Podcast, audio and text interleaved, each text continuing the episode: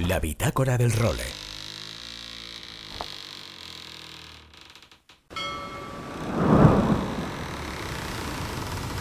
Bienvenidos a bordo del role. Una placentera travesía por los mares del podcast. Zarpamos ya en busca de las mejores historias del mar. A la caña, Nacho Gómez Zarzuela.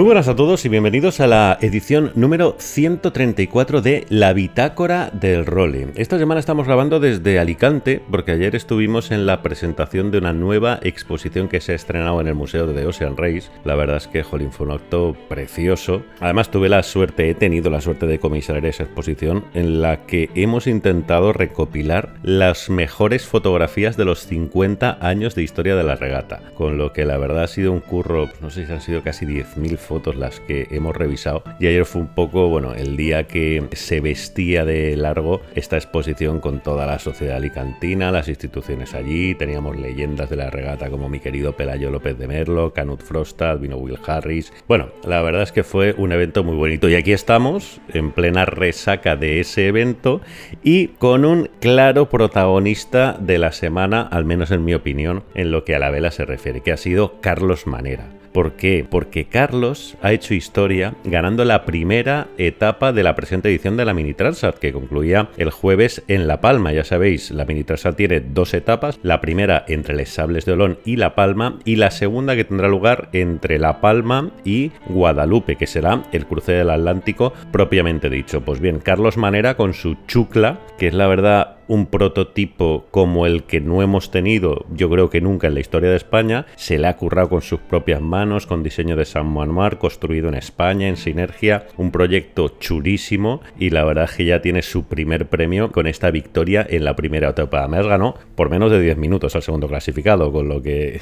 estuve siguiendo ahí en el tracking la regata al final tuve una emoción brutal. Pues bien, de esto, de todo lo que es esta edición de la Mini Transat, va a ocuparnos la principal entrevista del día, que se la hemos hecho a un personaje que yo tenía ya muchísimas ganas de hablar con él desde hace tiempo. Se trata de Hugo Ramón, que aparte de haber hecho tres ediciones de la Mini Transat, de hecho fue el regatista más joven en hacerla, allá en 2005 más o menos creo que fue, y ahora tiene un proyecto para hacer una nueva mini Transat dentro de dos años, 20 años después de que hiciera la primera. Con el Verdugo, además, Hugo que está de capitán del Open Season con el que han competido, están compitiendo esta semana en Le Voile de Saint-Tropez. Y es un tío al que esto de hablar y de la radio le gusta, con lo que yo creo que ha quedado una conversación muy chula que enseguida os ofreceremos. Y también estuve esta semana en Valencia porque Juan Meredith, os lo recordaréis, fue protagonista en esta bitácora hace unas semanas, está ultimando ya la cuenta atrás para arrancar su Golden Globe Race. Y hoy mismo sale desde Valencia hacia Coruña porque el 28 de octubre dará la salida a su regata. Ya sabéis que en esta Global Ocean Race salen primero los barcos más pequeños y posteriormente, en fechas posteriores, los barcos más grandes. Pues bien, Juan, que ha bautizado al barco como Sorolla, al final como no ha tenido un patrocinador principal, pues ha querido hacerle un guiño y un homenaje a Valencia, que es la tierra en la que tiene instalado el proyecto y en la que vive. Y estuvimos viendo el barco y la verdad es un poco 40S regatero total, o sea, dentro al final te recuerda, al menos en lo espartano del asunto, a los barcos oceánicos de regatas de toda la vida. Y además está muy chulo porque Juan se lo ha hecho todo con sus propias manos. Absolutamente todo lo que hay dentro, con lo que la verdad es de aquí le deseamos toda la suerte del mundo en este periplo y el 28 de octubre, como no, contaremos todos los detalles de su salida. Bueno, el equipo español de Copa América, que ya sabéis no tenemos equipo en la competición grande, pero sí en la de jóvenes y mujeres, que ha completado esta semana su primera semana de entrenamientos. Los convocados, los que han estado navegando en con el equipo capitaneado por Guillermo Altadil, han sido entre los jóvenes Jaime Framis, Martin Wittner, Corrad Kolnitzer, Antonio Torrado, Marcos Fernández, Nicolás Martín y Albert Torres, todos ellos que tienen entre los 21 y los 24 años. Y en chicas, las que han acudido a esta primera convocatoria de entrenamientos han sido Neus Ballester, Patricia Suárez, María Cantero, Carlota Hopkins, Silvia Mas y Cristina Pujol. De momento, el equipo va a seguir en Sitges, aunque podrían hacer algún viaje a otro país próximamente, y siguen trabajando en cerrar otro patrocinio. Bueno, y la Real Federación Española de Vela también organizó ayer en Aguas de Barcelona el Desafío 2023, en la que la federación ha juntado a la mayoría del equipo olímpico para navegar en los 69F, los veleritos voladores de los que también os hablamos hace unos meses por la regata que disputaron en Valencia. La semana que viene os contaremos con más calma cómo ha ido este evento organizado por la Fede y también esta semana ha habido algo de mar de fondo por una rueda de prensa que ha dado Nico Rodríguez, nuestro medallista de bronce junto a Jordi Chamar en los últimos Juegos Olímpicos, porque Nico reclamaba en esta rueda de prensa que Jordi Chamar, su compañero, se quedó con todo el material de los dos tras los últimos Juegos y dice, llega a insinuar que podría ir a juicio por ello, con lo bueno, esperemos que la sangre no llegue al río y la semana que viene veremos cómo evoluciona este tema. Ay, por cierto, la semana que viene vamos a hacer esta bitácora desde Cádiz, porque nos han invitado para asistir en directo al Gran Premio de Sail GP de España, que se va a celebrar en Cádiz la semana que viene, con lo que nos vamos a ir para allá, o por qué no, y haremos el role desde allí, hombre, que seguro que nos queda algo chulo. Y este mes tiene claro color gaditano, al menos para nosotros, porque la siguiente semana vamos a estar en Alcaidesa Marina, en la línea de Concepción, porque tenemos regata de los RC44 y también estaremos por allí. Por lo tanto, ya os digo, esta semana bandera gaditana en este role. Y Luis que nos va a traer en su habitual sección del windsurf la resaca de una prueba de silt a la que le faltaron condiciones, con lo que bueno, al final no ha podido generar el espectáculo que todos querríamos. Y también el tema de las cometas voladoras, Alejandro Griment, que se ha proclamado ganador, lo hizo el pasado fin de semana, de las Fórmula Kite Spain Series 2023. Y ya sabéis que podéis poneros en contacto con nosotros a través del correo electrónico nachogomez.com y a través del WhatsApp en el número 613-070727. Y también podemos enviaros la newsletter que mandamos todos los sábados con los nuevos contenidos del role. Os metéis en el role.com y ahí en la sección de contacto nos dejáis el mail. Y con todos estos contenidos arrancamos ya la edición número 134 de la Bitácora del Role. La bitácora del role. Bueno, y arrancamos esta bitácora del role, como os decía en la introducción, con un personaje al que tenía ya muchas ganas de entrevistar desde hace tiempo, pero estaba buscando la excusa. Y esta semana la verdad es que se, han juntado varias circunstancias por las que, joder, casi que estaba obligado a invitarlo a esta bitácora del role, a que debute. La primera, que es el capitán de uno de los vereros que está compitiendo en la Vuelta de San Tropez, que es la regata de grandes barcos que está protagonizando esta semana la acción en el Mediterráneo, porque es el capitán del Open Season. La segunda, porque acaba de terminar la primera etapa de la Mini Transat en La Palma y si hay alguien en nuestro país que conoce bien lo que es esa regata, es él. Y la tercera, porque estará mirando esta mini transat muy atento, porque está preparado para hacer la que va a ser su cuarta mini transat el año que viene, con un barco además que sé que está preparando con muchísima cariño. Por lo tanto, permitid darle la bienvenida a esta bitácora del role a don Hugo Ramón. Hugo, muy buenas. ¿Qué tal? Buenas. Bueno, como te he dicho, yo siempre te he ido siguiendo bastante y he dicho, ostras, cuando me llame Nacho para el rol es que las cosas me están yendo bien, ¿no? Lo tenía ahí, de verdad, te lo prometo como tal, ostras, con ganas de, ostras, si me llamas, que, ostras, qué bien, ¿no? Me están yendo bien las cosas, ¿no? Joder, pues qué ilusión, coño, qué ilusión más sí, sí, eso, al final. Te lo prometo, te lo prometo, sí, es así, sí, es así es.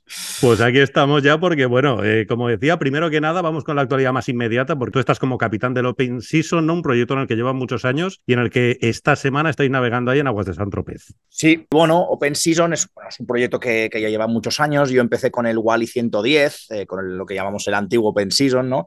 Y, ah, y bueno, el barco se vendió porque, bueno, el, dueño quería, bueno, durante unos años eh, bajar un poco el ritmo porque al final era un, era un despendio de, logística impresionante ese barco, entre naves, containers, lanchas y tal. Y decidió diseñarse un barco de Javier Jaudenes, ¿no? nuestro querido diseñador mallorquín, español, que siempre había, mi jefe le había gustado muchísimo el win-win y decidió pues eh, construir este 68 pies eh, Baltic Cafe Racer con, con Javier.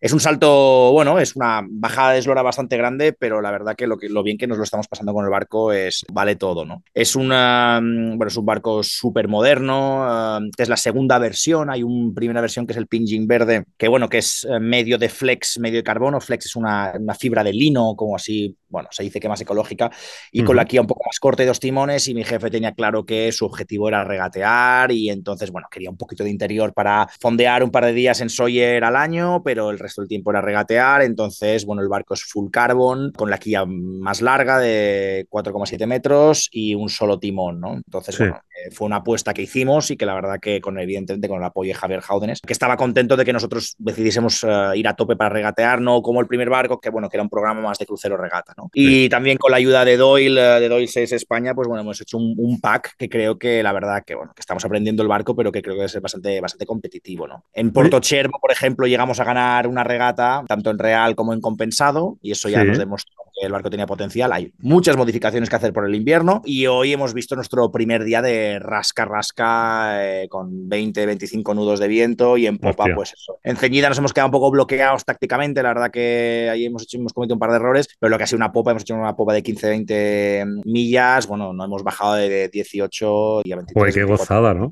Impresionante, todo bajo control, todo bajo control, todo fantástico y, ah, y, la verdad que hoy nos hemos dado cuenta que también que, joder, que el barco con rasca y que en en popa es, es, es, impresionante, es una bala. Y la verdad que estamos, estamos muy, muy, muy, muy contentos hoy. No, no por el resultado, por rating, porque tenemos que rascar todavía mucho, ¿no? Eh, vosotros, eh, tú sabes de qué va esto, ¿no? Que al final corta un poco de ahí, corta un poco de allá y al final el barco gol de rápido, pero el rating baja y te vuelves en un barco imbatible.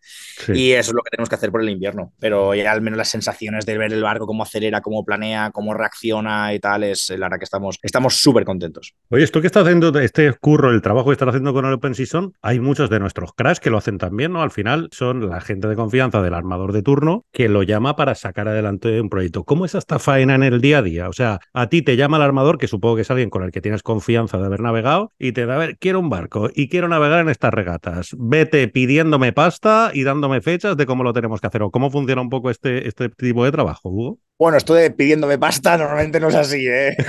hacerlo lo más posible. Ojalá fuese así.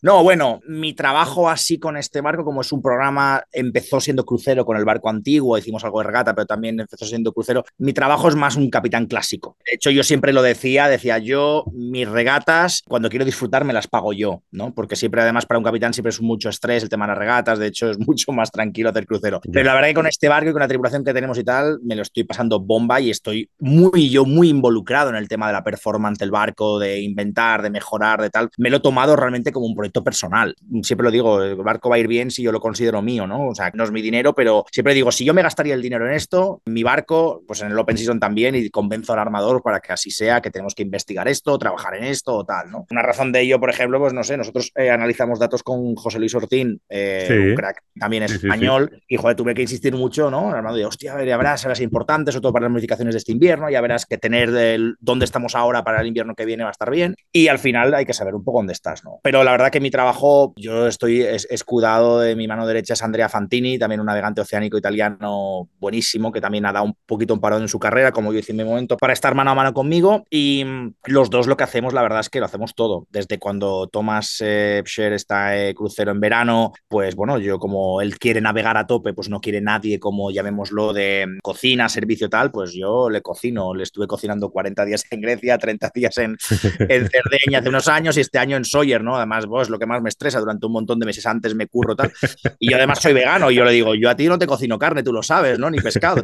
me, curro un montón de veces y el tío le encanta, ¿no? Entonces viene esto, ¿no? Que bueno, que nos reímos y tal, y todo esto tal. Y luego viene, pues ya evidentemente, toda la parte más técnica, toda la parte de números, ¿no? Yo siempre intento, pues, que él tenga siempre un feedback de, bueno, qué nos gastamos, dónde va, cómo vamos según lo presupuestado, todo esto. Luego hay un trabajo de project manager, ¿no? De tanto con las reformas del barco, con todo, pues hablar con todos los, los que van a trabajar en el barco para, bueno, simplemente mantenimiento o reformas de mejora o reformas de performance, que puede ser eh, pues, eh, cambios de quinquilla en timón, en tal, bueno, pues ya está, que podría estar en ese caso, si quisiéramos modificar el timón o la quilla, pues está Javier Howden, que nos hace el diseño, pues luego está el de la fibra, el del plomo, el que masilla, el que pinta, el que tal, bueno, pues eso es un ejemplo pequeño, pero de lo que puede ser el project manager en un barco así. Luego, evidentemente, está la logística, tanto la logística diaria como de varadas, en STP, como todo esto, como luego la logística intrínseca a las regatas, ¿no? O sea, yo, por ejemplo, me, he liado un un poco en esta, pero bueno, son, tengo que sacar unos 15 billetes de avión, que además los intento sacar yo porque así al menos sé que los horarios que la gente va llegando a Niza o a Porto Chervo es la misma, entonces voy reservando taxis, si no tengo que reservar 18 taxis ya remos dinero, lo mismo con el hotel. El otro día me fui a ferries y compré 120 tickets de ferry para hacer eh, Cogolá, eh, Saint-Tropez para que volviesen al hotel y luego al barco. Bueno, me voy inventando estas cosas de logística que al final son las que más estresan, ¿no? Que si los bocadillos, que si hostia, yo no como pepinillo, que hostia, que no como tal, hostia, yo que estoy bien, tal. Bueno, y al final, pues, joder, la verdad es que, es que claro, es un, este no es un barco grande con el, para el que podamos tener un montón de gente, ¿no? No tenemos equipo de tierra tampoco, es un crudo, es un maxi, un, no es un eh, TP52 que tienen sus riggers o tal, no sé qué. Yo sí, que lo que Y su dietista, tienen algunos también. Exactamente. Yo lo que, lo que intentamos hacer es que, al ser un maxi y tal, toda la gente que viene a regatear a bordo, que intentamos que la mayoría al menos vivan en Mallorca, ¿no? Que es mucho más fácil a nivel logístico, pues que tenga un, uh, evidentemente, que su oficio sea algo que podamos necesitar, ¿no? Pues, por ejemplo, tenemos a Antoine De Doyle, tenemos a Mauricio de Gregorio y a Paco Terrasa, que son riggers, cada uno con su diferente empresa o haciendo cabullería. Tenemos a Miguel Groizar, que ya está más con el tema de, de electrónica, aprendiendo de las PLC y todo esto. Y bueno, aquí a partir de ahí un poquito que cada uno eh, pueda aportar en lo que realmente el barco tenemos algún problema, ¿no? Porque te digo, no es, para el, el, dueño no es profesional en esto, ¿no? Entonces nosotros somos profesionales, pero él no, entonces, bueno, tenemos que buscar un consenso entre muchas cosas, ¿no? Para que esté contento, pero que tampoco sea, sea tal, ¿no? Además también hay que mirar, hay que mirar un poquito los otros barcos también. Si otros barcos van a tope, pues tú vas a ir a tope. Si los otros barcos dicen, bueno, mira, no tengo equipo de tierra, no tengo 20 containers, no tengo tal, pues tú intentas hacer lo mismo, ¿no? Como te decía, había un, había un, cambio bastante grande desde el Wally 110 a este, ¿no? Este es un, más un barco de regatas, pero bueno, con unas limitaciones de que sigue siendo un barco crucero. Oye, y sé que estás ahí en San Tropez con un ojo puesto en la Mini Transat, ¿no? Y por, por motivos, obvio. Yo, ahora mientras estamos hablando tú y yo, no sé cómo han quedado, lo, lo, he contado hace 10 minutos en la introducción, porque esto lo hemos grabado antes, la mitad semana, y están a punto de llegar. Pero, bueno, tú, entre otras cosas, la hiciste tres veces en los años 2005, 7 y 9, creo que fue, Hugo. Sí, 5, 7 y 9, correcto. De hecho, en el 5 creo que fuiste el más joven en hacerla. No sé si ese, ese honor lo sigues teniendo o ya ha habido algún chiquillo no, que te No, no, no. Está una chica, Violette d'Orange, que en el año 2019 o algo así me supera. Pero bueno, los récords están para superarlos. yo encantado. Me, me, fastidió incluso que lo tuviese yo tantos años. ya, ya, Sí, sí, lo, veo, lo veo, es verdad. Los retos están para batirlos, ¿no? Yo dentro de poco batir el de más viejo, espero hacer una Sí, sí, tengo un ojo, tengo un ojo en la mini, pero llevo mucho tiempo ya con ojo en cualquier cosa que se hace de mini, ¿no? Yo, como te comentaba también así un poco en privado, yo quiero hacer la mini 2025 porque, bueno, entre otras cosas que hablaremos después, son 20 años de mi primera mini transat, ¿no? Entonces, yo hace dos o tres años ya que decidí que iba a volver a hacer una mini transat. Y claro, yo voy siguiendo, aparte de haber hecho regatas este año, y de hecho, bueno, he ganado yo el, hay un circuito atlántico y Mediterráneo, el Mediterráneo lo he ganado yo, ganando la última regata que era la Masilia Cup, gané el compendio de todas, pero yo todo lo que pasa en el Atlántico todavía no he tenido tiempo ni, ni, a ver, ni total libertad económica para ir al Atlántico, pero todo lo que pasa ahí lo sigo. Y la mini, no, 25.000 veces al día, o sea, sin exagerar. Eh, más que nada también para ver, eh, bueno, también yo trabajo mucho con, ahora estoy trabajando bastante con mi meteorólogo, con Gaby Pérez, que quiero hacer un buen trabajo con la Mini Transat, y de hecho para todo lo que quiero hacer al barco le he dicho, Gaby, me tienes que hacer un, un, resumen de los 20 últimos años de Mini Transat, ¿no? Y ahora también estoy comparando un poco para comparar un poquito la meteo que están teniendo este año, que está siendo súper complicada. Yo, de hecho, yo estaba en la salida del Sables Dolone. Sí, porque fui un par de días con mi mujer porque le quería enseñar a qué se iba a, qué se iba a enfrentar dentro de dos años.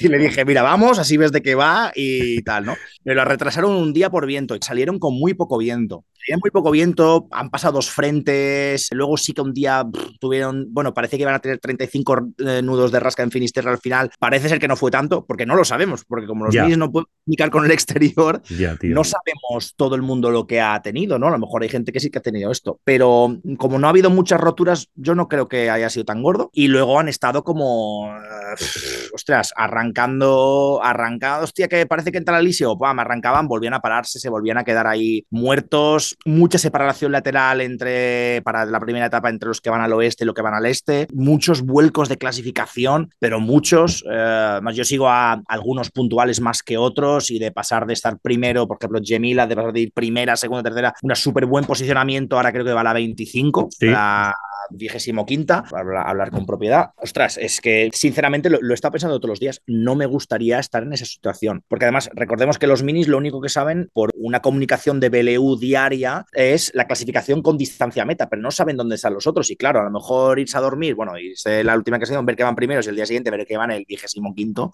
lo que debe ser eso para los, para los nervios y tal, ¿no? Y además yo particularmente también sigo mucho a los que tienen el mismo modelo de barco que el mío. Yo me compré un Vector, eh, Sí. la elección fue porque era un poco la antítesis del barco que yo tenía, que era un cero de Mark Lombard, era totalmente lo contrario, mucho más potente ahora y tal. Pero el problema es que no es muy polivalente y es lo que estoy intentando trabajar ahora con, bueno, yo voy diciendo nombres españoles porque sé que también es lo que te gusta, ¿no? Nosotros, nuestra Totalmente. industria. Estoy trabajando ahora con Aleix Gelabert, que estuvo en junto con, con Juan K y ahora tiene su proyecto de Venturi Projects y estamos intentando eh, mirar de sacar, hacer un poquito un barco más polivalente. Entonces, en esta mini estoy siguiendo mucho pues a Miguel Rondón, a Fede Norman. a- Aleix es, eh, Seyes, ¿no? Aleix Seyes. Y Aleix es que es la persona ahora que me está asesorando más en el tema de performance para ver cómo podemos trabajar la estabilidad del barco, los pesos y tal y todo esto. Aleix es quien me está ayudando y estamos los dos mirando los modelos de barco Vector que ahora están haciendo la Mini. Y la verdad que estamos intentando entender, bueno, eh, hostia, si se están parando por poco viento, por una mala elección de velas y tal, porque cualquier información que tengamos es, es creo que es preciosa Total. y súper importante para nosotros eh, hacer luego el barco lo más rápido que podamos para hacer una mini, ¿no? Hay mucha gente que siempre me dice, pero yo sé que mi barco, por ejemplo, tiene un, tiene un problema con poco viento, ¿no? En ceñidas, sobre todo, y la gente me dice, ah, eh, la mini, Alicia, Rasca, tal, no sé qué. Le digo, sí, sí, ya, pero hasta que llegas hasta ellos, te puedes comer una, una desventaja de 300 millas que no la recuperas en la vida. Entonces, si hay un, hay un cambio drástico en algún lado, quiero ser el primero en coger la opción y esto se hace con poco viento. O sea que realmente, ¡fua! me estoy comiendo las uñas todos los días, aunque no esté navegando yo viendo esta mini Transat, está siendo muy, muy batallada. ¿eh? Van, a, van, a, llegar muy cansados esta gente, pero muy cansados. Ya. Y, uh, ¿Cómo ves a los españoles? Tenemos ahí, en Proto sobre todo, tenemos a Carlos Manera, a Pep Costa y a Marc Claramunt. Bueno, yo creo que los tres tienen proyectos muy diferentes, ¿no? Pep Costa es, es, un excelente navegante, pero ya sabes que va con un barco de muy antigua generación, ¿no? Y yo creo uh -huh. que además eh, establecí una, creo una buena amistad con Pep en la regata Solomed y una persona que me cae muy bien y mm, él creo que lo tiene claro, él quiere llegar con el barco una pieza, además tiene el barco impecable, le gusta tener el barco bien, como a mí, o sea, detalles, ¿verdad? Pero él quiere, yo creo, si no me equivoco, quiere hacer una Transat bonita, peleándose con la gente de, de, de su generación de barcos y estar contento de su trayectoria y saber que en, en, su cabeza que no la ha cagado, ¿no? Y está ahí, yo creo que le está cumpliendo. Luego está Mark Claramunt, que Mark Claramunt debería tener un proyecto un poquito más potente, pero al final, al último momento, ha tenido que conformarse con también un barco de antigua generación. Uh -huh. Y la casa cambia un poco porque Mark, Mark quiere dedicarse a esto. Entonces, ves ahí, ves ahí unas, unos momentos que el tío está despuntando y está haciendo unas genialidades, ¿no? Sí. Y además, Mark es la persona, es mi encargado de electrónica en mi mini, ¿no? Esto es la persona que, que, bueno, yo, yo, sí, yo, yo tenía muy claro que quería, qué arquitectura quería, pero que realmente me ha hecho que la he instalado para que no falle nada es Mark, o sea que también tengo muy buena relación con Mark. Y luego está um, Carlos, ¿no? Que Carlos no, no lo conozco personalmente, pero obviamente he seguido con, con mucho interés su proyecto. Y Carlos, joder, pues se, se empozonó, es imposible saberlo. Yo, yo desde luego, me, si hubiese estado en su lugar, creo que hubiese hecho lo mismo que él. Pilló una encalmada bestial, luego fue muy difícil salir, de pasar de estar primero o segundo, ahora creo que va a quinto, sexto, sí. con, bueno, unas 50-60 millas de desventaja. Que a ver, 50-60 millas de desventaja en una primera etapa no pasa nada. O sea, lo jodido, si llegara a una primera etapa con, pongámosle, 8, 10, 12 horas detrás de lo que tú te esperabas o que tus rivales más directos, ¿Sí? es perfectamente salvable la segunda etapa. Vale. Y la segunda etapa se supone que sí que es más clásica ya, ¿no? Que bueno, es uh, pues las nubecitas por la noche, la Liceo, la trasluchadita y tal, ¿no? Entonces yo ahí sí. creo que podrá, podrá sacar. A mí el, el proyecto de Carlos ostras, me encanta porque hace mucho que en España no había un proyecto ganador de, de, de protos, ¿eh? Y creo que, que puede su ser... barco, ¿no? Es un poco el que más llama la atención. Totalmente, totalmente, porque además el anti ha sido inteligente. Hay, un, hay otro proyecto súper revolucionario de proto que es el Nicomatic, que es un barco que vuela al 100%, porque creo, en palabras de Carlos, que he leído y oído esto, que él quería un barco semi, semi volador, o sea, nunca ha querido que sus timones salgan fuera del agua. Sí. Y entonces ha sido su decisión y creo que ha sido muy razonable, porque el barco totalmente foileador y volador, ostras, eh, creo que ahora va muy mal, o sea, es muy difícil el de 17, llevar. estoy viéndolo aquí que además lo lleva una mujer, Caroline Bull. Sí, Caroline Bull. Caroline Bull es, uh, bueno, pareja de Benoit Magui, que ya ganó en su día una mini transit y que ahora ya se ha filtrado que quiere hacer la siguiente con ese barco, ¿no? O sea, le deja a la chica a comerse los marrones de venga, rompe todo lo que tengas que romper, que luego vengo yo a ganar, ¿no?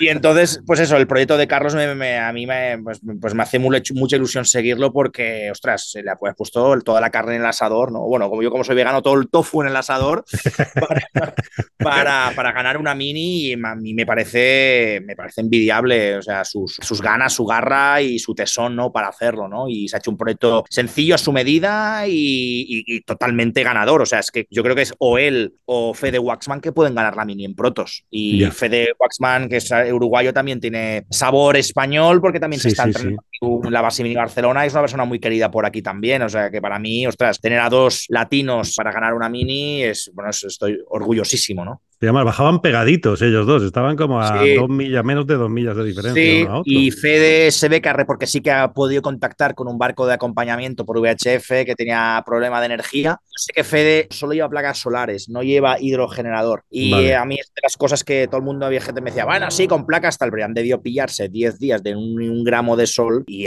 le está viendo sufrir, está viendo ver las baterías muy, muy mal. Eh, yo, de hecho, es de las cosas que más ahora me han hecho convencer. Yo también a lo mejor quería ir un poco radical a este aspecto, pero yo creo que ya he decidido que tengo que tener un segundo método de... Yo lo tengo, en el mini lo tengo todo súper claro en un montón de cosas, ¿no? Ya es eh, Sota Caballo Rey para mí, lo he trabajado durante muchos años, ahora más. Y el tema de la energía, ostras, ¿qué hago? Tal. Pero creo que hay que llevar un hidrogenerador, sobre todo la primera etapa, que creo que han pillado pues esos 10 días de nada de sol y claro, las baterías pues han ido para abajo día por día hasta que creo que ha, vivido un blackout de, energía, ¿no? El hidro funciona mejor que el aire, que el aerogenerador. A lo mejor lo que te pregunto es una novedad, ¿eh, Hugo? Pero... los minis no llevamos aerogenerador porque el barco es tan pequeño que, siempre un espía acabaría pasando picadillo por ahí. Vale. Y además el aerogenerador, bueno, de los sistemas que yo he visto y tal, son un poco más pesados y además eh, creo que no lo quitan, ¿no? O sea, siempre está como ahí en, con su poste puesto. Mientras que el hidrogenerador es como el timón de un 420. Tienes una, un cajetín ahí, un tal, y lo levantas y cuando no se usa, ya está. Además, también me imagino, ya, ya es, eh, hablo en boca de ganso total, pero yo creo que como al final el agua es un poco más densa y tal, yo creo que el hidrogenerador debe ser más eficiente, pero ahí tampoco me quiero meter, a lo mejor me, a lo mejor me callan fácilmente con este comentario, pero bueno, esto es lo que creo. No, hoy he estado, hoy he estado con Juan Meredith, que tiene el barco aquí en Valencia, antes se lo va a llevar el sábado, mira, ahora, cuando nos estoy escuchando la gente, habrá arrancado, habrá zarpado de, de Valencia para Coruña para empezar la cuenta atrás ya para, para la vuelta al mundo, y me contaba que le ha estado aconsejando un chaval que tiene una cuenta de estas de YouTube que se llama The Low Cost Sailor o algo así, que el chaval se ve que maneja mucho electrónica. Entonces, se va a poner a bordo un aerogenerador de los chinos que le ha costado 120 pavos. Y dice, coño, o sea, yo no sé si va a ir bien o no, pero el riesgo creo que compensa, porque aunque, Hombre, claro, no es un criterio de eficiencia, a lo mejor al que vais vosotros, ¿no? Pero, coño, que, que al final esto se está viendo. Ya, ya, ya. Hombre, claro, sí es, pero a ver, supongo que es una cosa extra que tiene, en plan, bueno, si va, va y si no va bien también, pero si solo está, pobre Juan, si solo está eh, relying, como dicen en inglés en esto, pues hostia, a mí me daría un poco de miedo, ¿no? no, no, que bonito, él, va a hacer, él va a hacer la regata que está montando eh, Marco Nanini, ¿no? Que Marco Manini, Marco Nanini es Ese dio la vuelta al mundo contigo, ¿no? Eh, que, es el que hizo la vuelta al mundo conmigo, efectivamente. O yo con él, o sea que todo, todo, queda en casa al final, ¿no? Qué bueno, coño. Pues estaba, Juan hablaba maravillas de él, ¿eh? Dice que, coño, de, no sé, estaba como muy. Marco es un tío de puta madre. Para dar una vuelta al mundo en dos, eh, es fantástico. Bueno, o sea que ahora no tiene lo mismo, está haciendo editor de regata de su regata, pero se ha inventado una regata cojonuda sí. y que, y que además es un tipo espectacular. O sea que, que yo creo que le irá muy bien, ¿no? Oye, ¿y el verdugo entonces sigues teniendo margen en algunas cosas, no en todas, antes de lanzarte a, a 2025, ¿no? ¿En qué cosas puedes sacarle lecturas de este mini para implementarlas y en qué cosas ya has tomado una decisión que no es de vuelta atrás? Bueno, yo la, razón más grande por la que he vuelto en mini, bueno, aparte de porque mi 40 cumpleaños, 20 años de mi primera mini, es porque había un montón de cosas que se me habían quedado en el tintero de mis tres primeras minis. Además, mis tres primeras minis no tenía un duro, trabajaba cualquier cosa para poder meterle algo, algo así. Tenía unas pegatinas de sponsors muy bonitas, pero al final me daban dos duros y yo de, oh, si le pongo una pegatina más grande, a lo mejor el año que viene sigue patrocinándome, ¿no? Entonces me daba uno y ponía una pegatina como si me hubiesen dado 150 mil millones. ¿no? Pero ahora, pues joder, pues trabajo de capitán, es verdad, no tengo ni casa, no tengo ni coche y he metido todo mi dinero en este mini, ¿no? ¿Y por qué? Porque hay, hay un montón de cosas que quiero desarrollar, tanto desde pues, tonterías, desde cómo dormir o sistemas o maniobras o, o, sistemas de energía o comida o tal, que hace 15 años que tengo en el tintero, ¿sabes? Que tengo en la cabeza y que, que realmente quería sacármelo ya de ahí, ¿no? Y entonces hay cosas que, por ejemplo, tema de maniobra, tú me pides, hostia, tema de maniobra lo tengo 99,9% claro. Me he hecho Vale. mi, ya mi anterior mini me lo diseñé yo y casi he hecho una copia mejorada de lo que tenía porque, ostras, yo en mi primera regata, sin frontal, o sea, después de 15 años de haber navegado en mini, hostia, me hacía mis traluchadas y mis viradas eh, sin frontal por la noche, o sea, sin nada, porque, o sea, era total muscle memory que lo llaman, ¿no? Los, los Ya, ingleses. Y esto es una, gran, una razón muy importante, ¿no? Y entonces esto del tamaño lo tengo 100% claro. Yo, pues bueno, ahora estamos trabajando también mucho con el tema de repartición de pesos. Ostras, ¿dónde poner los pesos en ceñida, en popa, en tal? Porque mi barco es un SCO, ¿no? Es de estos barcos con la proa súper redonda. Sí, rollo una zapatilla. potencia. Eh, Sí, una, una croc, sí. Tiene un montón de potencia y tal, pero con poco viento me arrastro un poquillo, ¿no? Y, uh, Vale. y esto hay que intentar, hay que intentar minimizarlo. Entonces, todo el plano bélico que estoy trabajando con Doyle, bueno, a lo mejor todavía esto evidentemente puede evolucionar y puede cambiar. Eh, eh, al ser un barco de serie, pues tengo unas ciertas limitaciones, evidentemente, ¿no? Es decir, eh, la regla te dice, oye, pues más o menos según el diseño de quilla de timón y tal, pues no te puedes salir más de 3, 4 milímetros, 5 milímetros. Entonces estamos intentando ver si lo que tengo es lo más eficiente. Por ejemplo, el otro día decimos barcos, los coramos, ¿no? Esa típica volcada tan chula de, de los barcos de la Oceánica Sí. que los vuelcan por el puerto y tal. Bueno, lo hicimos con Aleix Seyes el otro día para ver a cuánto estaba desvolcando el barco, eh, ver cómo flota, pruebas de escora, pruebas de Franco Bordos para ver, ostras, está pesado el barco, lo pesamos el barco, ostras, pues si está pesado, ostras, pues vamos a empezar a tener que reducir, yo qué sé, desde, desde comida, desde mi peso, desde mm, eh, recambios, desde un montón de cosas, porque no puedo alterar la estructura mucho del barco, ¿no? Pues hay cosas que no, no se pueden hacer, pero como siempre, pues hay que intentar ir al límite. A mí me encanta ir al límite, me encanta leerme las reglas, las cosas como son, disfruto mucho, ya cuando no puedo estar navega- navegando y estoy en la cama por la noche, pues me gusta leer las reglas de, de regata, porque, bueno, de, de la clase, para ver qué puedo hacer y qué no puedo hacer. Me encanta mantener el coco al 100%, y eso con Aleix, pues he encontrado un partner in crime, ¿no? Y, uh, y estamos intentando. Entonces ahí sí que tenemos muchas puertas, puertas abiertas, ¿no? También tengo muy claro mi diseño eléctrico, electrónico del barco, esto ya casi va a misa, menos la parte de recarga, como te hablaba, que a lo mejor pues introduciré un generador que casi lo tengo ya, hidrogenerador, perdón, que casi lo tengo validado al 100%. Yo si pudiese llevaría una pila de combustible de metanol, pero si llevo una pila de combustible no puedo llevar baterías de litio, tengo que llevar baterías de plomo, la regla me lo dice así, entonces preferido ir a mm, baterías de litio y no llevar esa pila de combustible que también me fue en mis últimas minis y tal, ¿no? Entonces, esto. Y luego también está un poco en, eh, encima de la mesa, bueno, mi calendario tanto del año que viene como el del año 2025. El año 2025 sí que sé que me gustaría ya estar entrenando a tope en Atlántico, o sea, daría un paso atrás en principio en el Open Season y eh, me centraría al 100% en la mini, que es casi mi proyecto de vida ahora. Y entonces eh, sí que me queda todavía saber dónde voy a estar entrenando, dónde tal, ¿no? El año que viene seguramente me quedaré en el Mediterráneo. Este año ya empecé a acumular un montón de millas. Este año ya tengo 1.300 millas y he ganado el campeonato,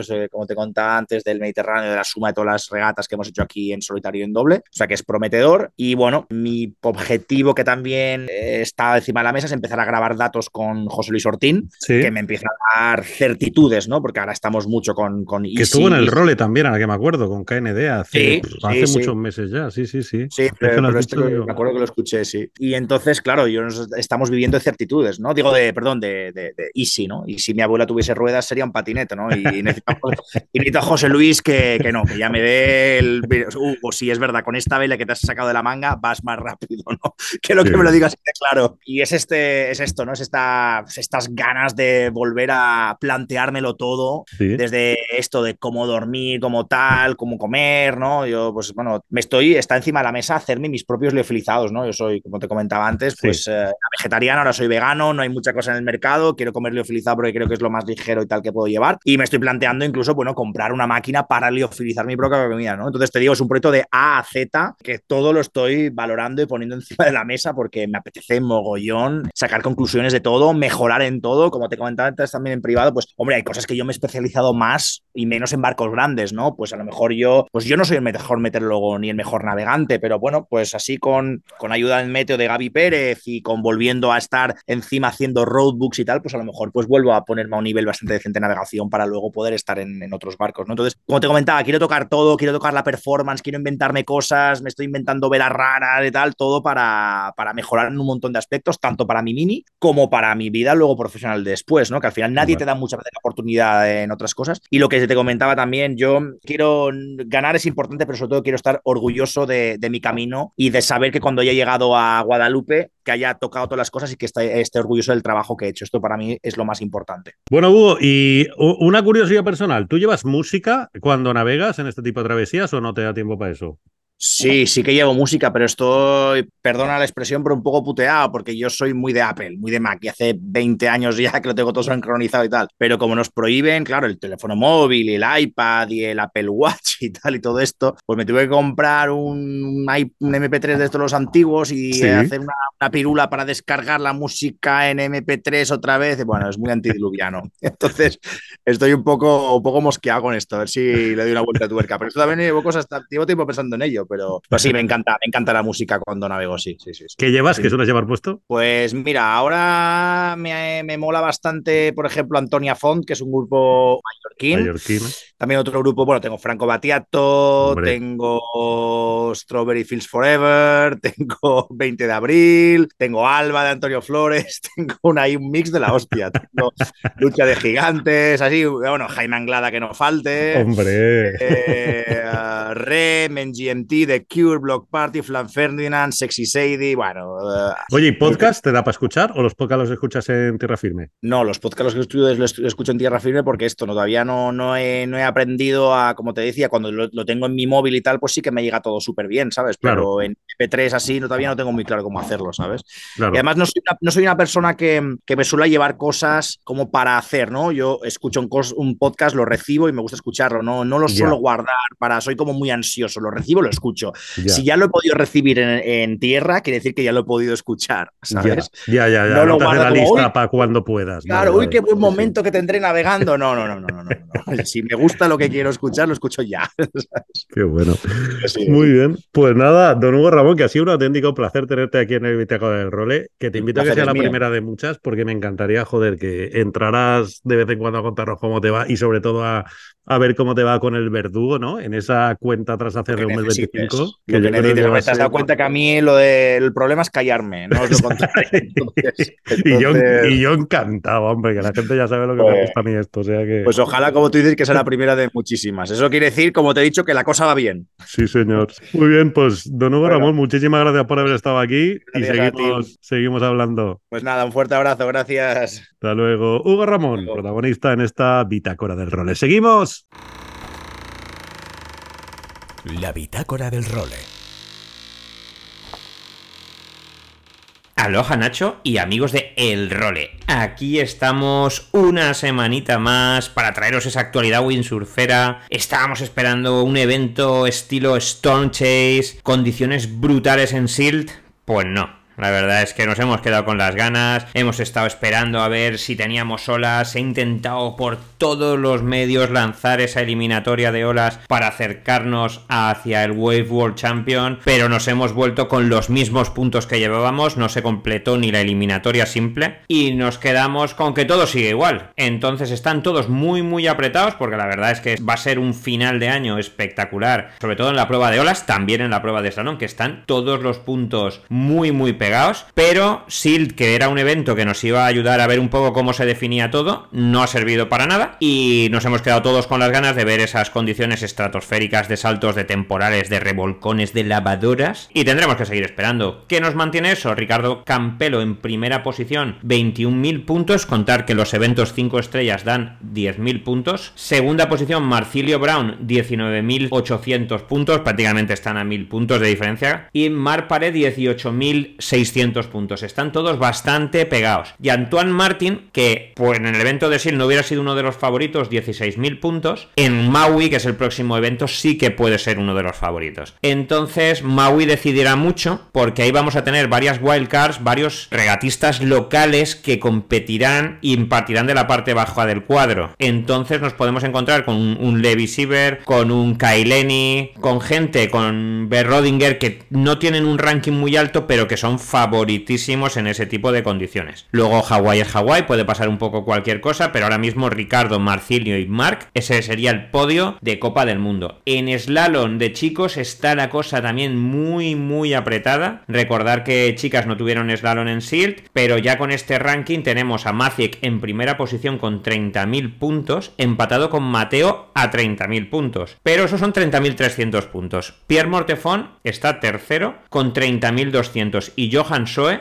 está cuarto con 30.200. Y Amado está quinto con 30.000. Vamos, está pegadísimo, pegadísimo. Y con 29.000 aún tenemos algún que otro regatista. Todo esto en cuanto a, a, los chicos. En chicas la cosa en olas está también complicada a ver de decidir. Entre Sara Kita, María Andrés y Sara Hauser. Y vamos a ver cómo se desarrolla. En cuanto a las chicas, en slalom tenemos a nuestra Blanca Lavau en primera posición. 30.600 puntos seguidos de Marion Mortefón que tiene 30.400 está la cosa bastante ajustada. ¿Y qué veremos ahora? Tenemos un par de semanas de puente. Primero los valencianos, que nos metemos con el puente del 9 de octubre, y luego a nivel de toda España, que nos metemos en el puente, en el puente del Pilar. ¿Qué teníamos ahí? Pues que lleva una semana soplando un levantazo descomunal en Tarifa. Yo recuerdo un viaje hace dos años que, estuvimos cuatro días en Tarifa, cuatro días con cuatro metros súper pasados y el súper ambiente que hay en Tarifa que merece muy muchísimo la pena. Pero este año dan muy buen parte para aquellos que puedan coger este primer puente, dan viento muy muy bueno en Valdevaqueros, en Bolonia, pero en cambio para la segunda parte del puente dan que se va el, el levante y les deja descansar un poco a los tarifeños que deben estar un poco hasta el gorro del huracán y no dan prácticamente nada de viento. Entonces lo que de salida os recomiendo es que vigiléis el Winguru a ver un poco cómo evoluciona porque me da que no tendremos viento prácticamente en toda la península. O sea, si estamos mirando el Winguru prácticamente puede haber algo en Calblanque pero estaría complicado y no sé si incluso, bueno, si subís a Galicia puede que pilléis algo también pero seguramente con mucha lluvia. Entonces vamos a ver un poco cómo evoluciona y la semana que viene os contaremos por lo menos yo lo que hago. Espero que no sea quedarme en casa. Un abrazote a todos, Nacho, amigos del role, nos vemos por los mares. Chao, chao.